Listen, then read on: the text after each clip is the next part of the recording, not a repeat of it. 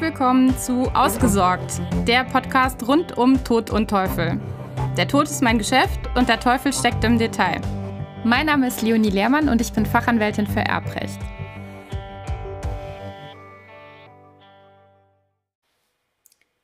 In dieser Woche ist bei mir OLG Brandenburg Woche und zwar insofern, als dass ich noch eine zweite Entscheidung über LinkedIn darstellen werde in dieser Woche die auch vom OLG Brandenburg getroffen wurde. Wobei ich dazu sagen muss, dass diese hier, die ich für heute für den Podcast vorgesehen habe, definitiv die verrücktere ist. Ja, was war da passiert? Da ist die Erblasserin, die Mutter von vier Kindern, verstorben und hatte lebzeitig einem ihrer Kinder, ihrem Sohn, ein Hausgrundstück übertragen mit notariellem Übergabevertrag. Und in diesem Überlassungsvertrag heißt es in der Urkunde, die Überlassung erfolgt im Wege der vorweggenommenen Erbfolge unter Anrechnung auf den Pflichtteil des Erwerbers am künftigen Nachlass des Veräußerers.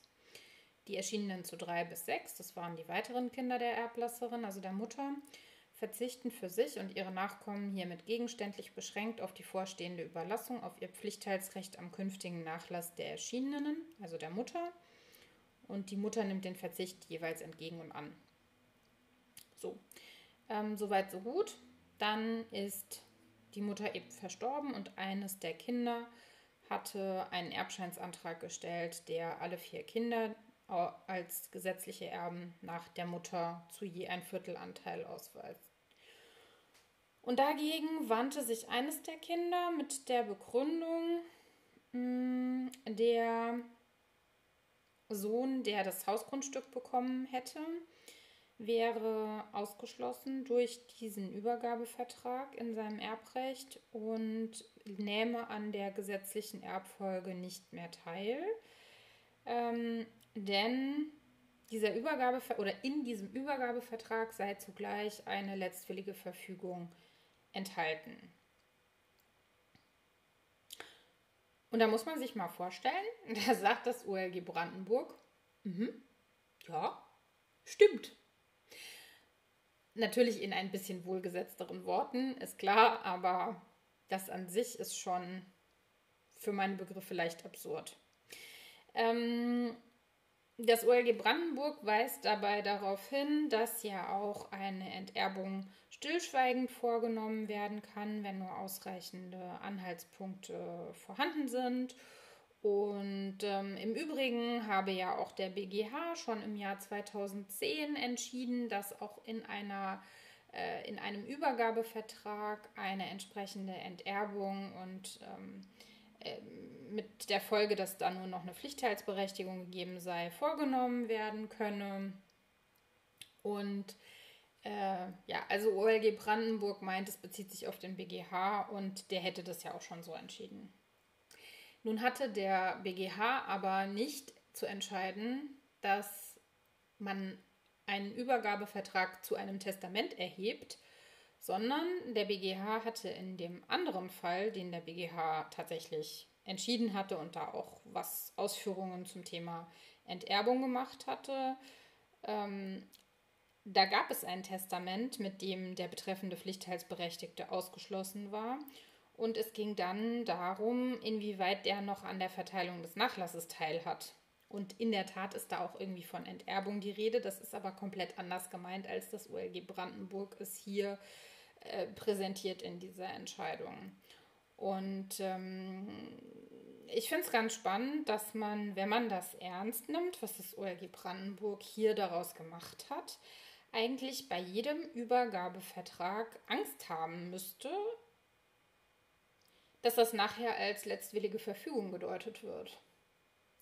Und insbesondere, wenn dann tatsächlich, was ja ganz, ganz häufig in Übergabeverträgen der Fall ist, dass da Pflichtteils ähm, Bestimmungen getroffen werden, also sprich, dass sich derjenige, der da was erhält, ähm, das betreffende Grundstück auf den Pflichtteil anrechnen lassen muss oder dass damit entsprechende Ausgleichspflichten gegenüber anderen Ange äh, Abkömmlingen einhergehen sollen.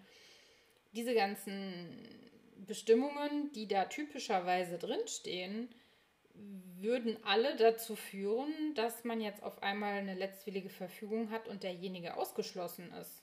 Oder zumindest müsste man Angst haben, dass das so gewertet wird. Und da muss man ganz klar sagen, das war noch nie so. Also wüsste ich jetzt nicht, warum man jetzt auf einmal mit dem OLG Brandenburg dazu kommt, dass jeder Übergabevertrag automatisch eine letztwillige Verfügung ist. Sehr schräg, sehr schräg.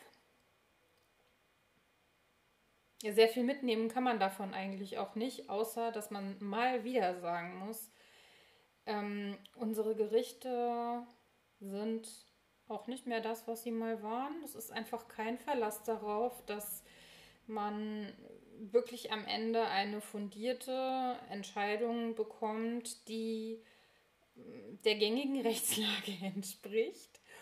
Und äh, daher sollte man zusehen, dass man seine Verfügungen, die man, äh, dass man zum einen Verfügungen trifft, aus meiner Sicht, das wäre schon mal, das ist schon mal gut.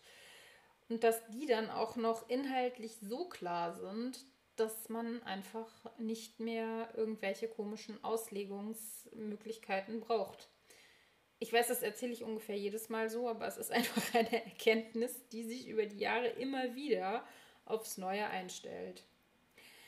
Nun denn, also du weißt Bescheid, es äh, lauern neuerdings im Zuge dieser Entscheidung auch jede Menge Fallstricke in Übergabeverträgen.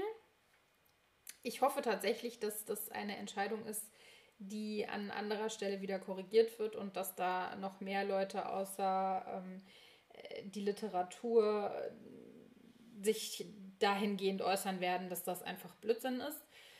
Ähm, andernfalls haben wir demnächst vielleicht ein Problem. Nun gut, ähm, soweit, so gut. Ich bin für heute fertig. Ich hoffe, es hat dir weitergeholfen und wenn das der Fall sein sollte, würde ich mich über eine positive Rezension freuen und ich danke dir, dass du zugehört hast.